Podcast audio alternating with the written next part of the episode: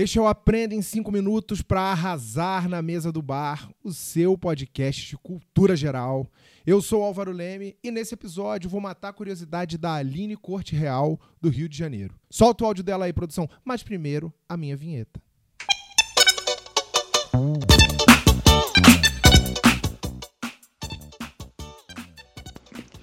Então, eu sou aquele tipo de torcedora que só vê futebol de quatro em quatro anos na Copa do Mundo. E nesse primeiro jogo do Brasil, eu descobri que existe o Richarlison. Gente, já adorei Richarlison. E agora estou super curiosa para saber mais sobre ele, até porque eu confundi, achei que esse era outro Richarlison. Agora descobri que esse é um novo Richarlison, né? Então, poxa, conta mais aí sobre ele pra gente. Pois não, Aline, minha querida. Olha, primeiro de tudo, não foi só você que se surpreendeu é, com o fato de que tem mais de um Richarlison no futebol, tá? Então vamos tirar já isso do caminho. O Richarlison com Y, que não é o atual, é o anterior, foi jogador em times como Fortaleza, São Paulo, Atlético Mineiro, Chapecoense, Guarani, um monte de time. Se aposentou do futebol já, ele parou em 2021. Atualmente ele é comentarista de futebol na Globo.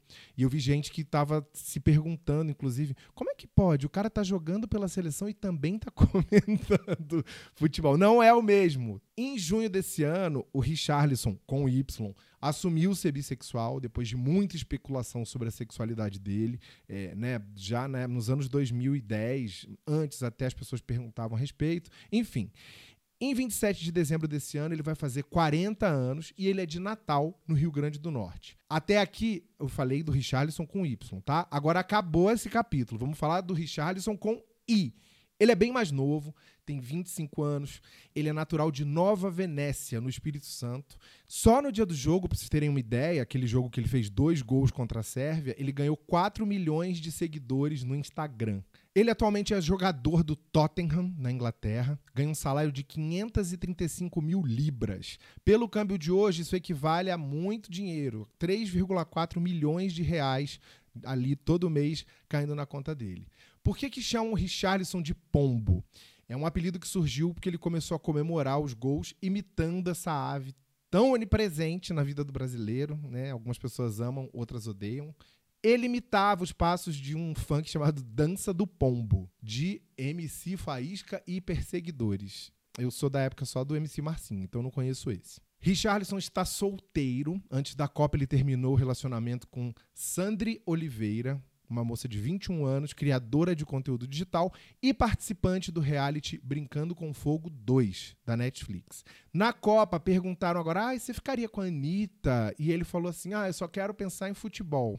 E aí eu fiquei me perguntando assim, saiu umas notícias. Richarlison dispensa Anitta. Richarlison dá gelo em Anitta. Mas eu não achei nada. Achei que talvez ela tivesse comentado. Não achei nada da Anitta procurando ele, falando tamo aí. Nada. E é muito doido, né? Se a menina não falou nada, gente. Bom, se ela falou, vocês me contem, mas eu não achei. Richarlison tem tatuagens do Tasmania, do Papa Léguas e do Pato Donald. Contou recentemente que está penando para tirar a carteira de motorista na Inglaterra, que tem assim umas 900 questões para estudar e ele não chegou nem nas primeiras 300. Enquanto isso, ele anda de transporte público numa boa. Richarlison adotou uma onça no Pantanal. Importante dizer que é uma adoção simbólica, tá, gente? Ele não levou o bicho para casa. Não tem nada de errado, é um trabalho feito por um, por um projeto super sério chamado On Safari, que além de sério tem um trocadilho maravilhoso, juntando onça com safari. A pessoa paga uma determinada quantia, pode escolher o nome do bicho, que no caso ele escolheu acerola, e sempre recebe notícias do animal.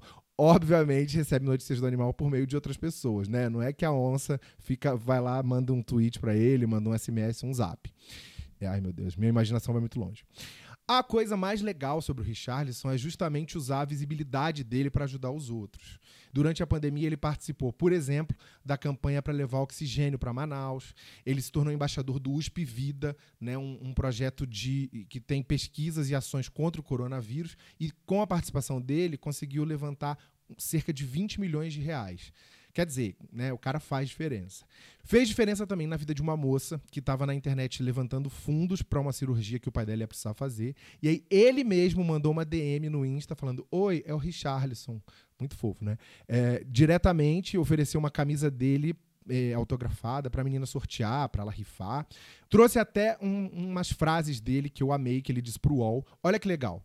Já passei muito perrengue na minha vida. Eu acho que é só uma questão de se colocar no lugar de quem tá passando por uma situação difícil. Ter empatia. Enquanto puder fazer algo para mudar meu país para melhor, eu vou estar aqui para colocar a boca no mundo e gritar mesmo. Não vou parar por conta de meia dúzia de haters, e nem se fossem milhares.